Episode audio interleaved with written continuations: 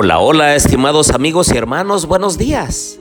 Me da gusto saludarlos en esta mañana y los animo para que antes de emprender cualquier actividad, pongamos nuestra vida en las manos de Dios. Oremos. Querido Dios y bondadoso Padre, en esta mañana, Señor, nuevamente hacemos un compromiso de amor, de fidelidad y de entrega a ti. Queremos pedirte, Señor, que nos orientes, nos dirijas. Ayúdanos, Señor, a elegir lo bueno y desechar lo malo. Ayúdanos a ser obedientes a tu santa palabra. Bendice a cada uno de mis hermanos en esta mañana, en esta semana.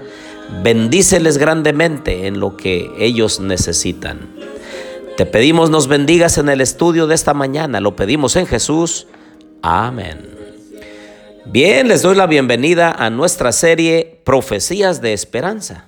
Y en este día, las siete plagas del Apocalipsis. Les habla su amigo y hermano Marcelo Ordóñez desde el puerto de Veracruz, México. Abran por favor su Biblia conmigo. En Apocalipsis 15.1 dice, Vi en el cielo otra señal, grande y admirable, siete ángeles que tenían las siete plagas postreras porque en ella se consumaba la ira de Dios.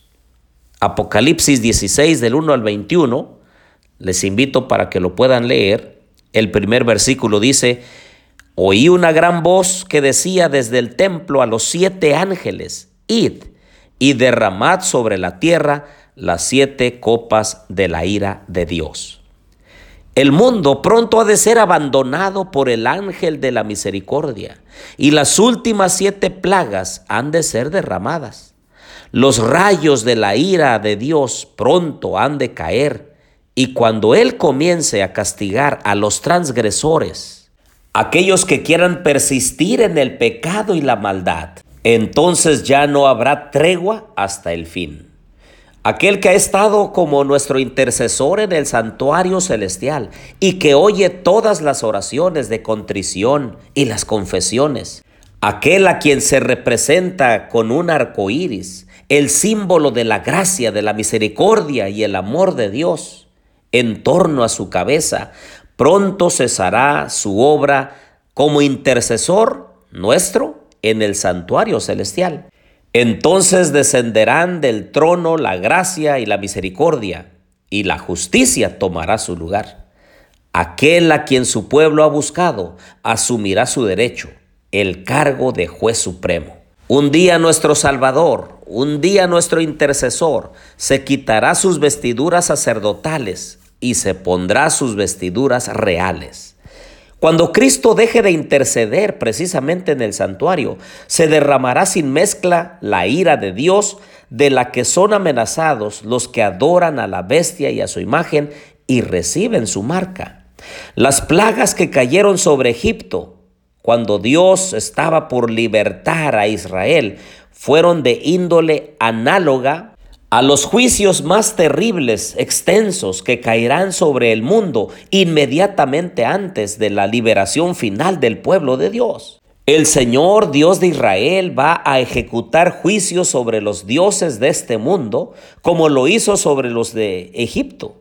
Él destruirá toda la tierra con fuego e inundaciones, plagas y terremotos. Entonces su pueblo redimido exaltará su nombre y lo glorificará en la tierra. ¿No tendrán una actitud inteligente hacia las elecciones de Dios aquellos que están viviendo en la última parte de la historia de esta tierra?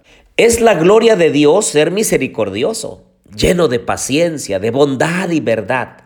Pero la justicia revelada al castigar al pecador es tan ciertamente la gloria del Señor como lo es la manifestación de su misericordia. Las siete últimas plagas tienen un propósito en el tiempo del fin y son parecidas en ciertos aspectos a las diez plagas de Egipto, como se ven en Éxodo 5.1 al 12.30. Ambas son una manifestación de la superioridad, de la autoridad y el poder de Dios. Ambas terminan con la derrota decisiva de los hombres que han preferido desafiar a Dios y por lo tanto concluyen con la liberación del pueblo escogido de una situación que de otra manera sería irremediable. Ambas demuestran la justicia de Dios y dan honra y gloria a su nombre. Cada una de las diez plagas de Egipto fue completa y dolorosamente literal, y cada una tenía el propósito de demostrar cuán falsas eran las pretensiones de la religión falsa y cuán vano era confiar en ellas. Otro propósito de las plagas es revelar el espíritu de rebelión que domina totalmente el corazón de los impíos. Se comprueba que la cizaña siempre será cizaña y que la justicia de Dios se hace evidente al destruirla. Por otra parte, las pruebas del gran tiempo de angustia que acompañará a las siete plagas demostrarán cuál es el carácter de los santos. Las siete últimas plagas tienen también el propósito de propinar un golpe decisivo contra algún aspecto de la religión apóstata. Las siete últimas plagas demuestran la misericordia de Dios por el hecho de que Él restringió esas fuerzas para dar a los hombres tiempo y oportunidad para ser salvos. Las siete últimas plagas demuestran, por sobre todo, la maravillosa bondad de Dios, porque mientras los pecadores en su ignorancia se gloriaban en sus pecados, Jesús renunció a todo para salvarlos de los seguros resultados que él sabía que de otro modo sufrirían. Las primeras cuatro plagas caen sobre los elementos de la naturaleza, tierra, mar, río y sol. Sin embargo, la quinta plaga afecta el trono de la bestia, o sea, la sede del imperio espiritual de Satanás. La quinta plaga es un juicio especial enfocado particularmente en el trono de la bestia y en su reinado, demostrando así a todo el mundo dónde radica la fuente de sus problemas. Cuando el anticristo se proclamó Dios, se puso en el centro de la ira de Dios y ahora el mundo verá incuestionablemente quién es el Dios de la verdad.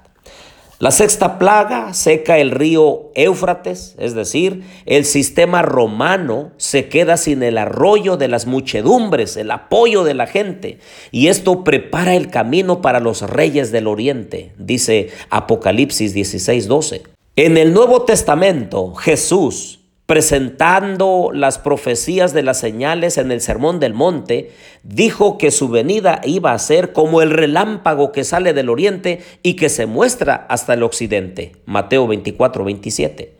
La séptima plaga se introduce con una declaración, hecho está. En la cruz, al poner fin Jesús a su vida de humillación y sufrimiento, clamó triunfante, hecho está. Ahora que la humillación y el sufrimiento de su pueblo llegan a su fin, exclama con enorme satisfacción y alivio, hecho está. Podemos concluir que las plagas son la demostración de la justicia de Dios. El propósito es liberar a sus hijos fieles que están oprimidos en este mundo de maldad y se encuentran bajo el control de Satanás. Las plagas caen solo sobre aquellos que adoran a la bestia y a su imagen y tienen su marca. Su ejecución es durante el tiempo de angustia. Recordemos, queridos amigos y hermanos, también que las plagas son otra demostración de amor, como lo son también las fases del juicio que buscan erradicar para siempre el pecado del universo. Dios odia el pecado que sigue destruyendo vidas y familias, matrimonios y la felicidad de sus seres creados. Finalmente, Él, más que nadie, desea decir ya, el gran conflicto ha terminado, ya no existe pecado ni pecadores, el universo entero está limpio. Una sola pulsación de armonía y alegría late en la vasta creación. De aquel que lo creó todo, fluyen vida y luz y alegría que recorren los espacios ilimitados. Desde el átomo más insignificante hasta el mayor de los mundos, todas las cosas animadas e inanimadas, con belleza sin mancha y con gozo perfecto, un día declararán que Dios es amor. Necesitamos en esta mañana nuevamente reconsagrar nuestra vida a Dios para que podamos ser parte del pueblo escogido de Dios y no pasemos por las siete plagas del Apocalipsis, que caerán sin misericordia sobre aquellas personas que hoy reciben la gracia y la misericordia de Dios, pero que la rechazan. Que Dios nos bendiga en esta mañana. Querido Dios y bondadoso Padre, ayuda a mis amigos y hermanos a prepararse junto conmigo para cuando tú vengas. Hoy es un día especial porque tenemos la oportunidad de tomar decisiones en favor de Cristo y de su amor. Que cada uno te busque con todo su corazón, Señor. Lo pedimos todo en el nombre de Jesús. Amén.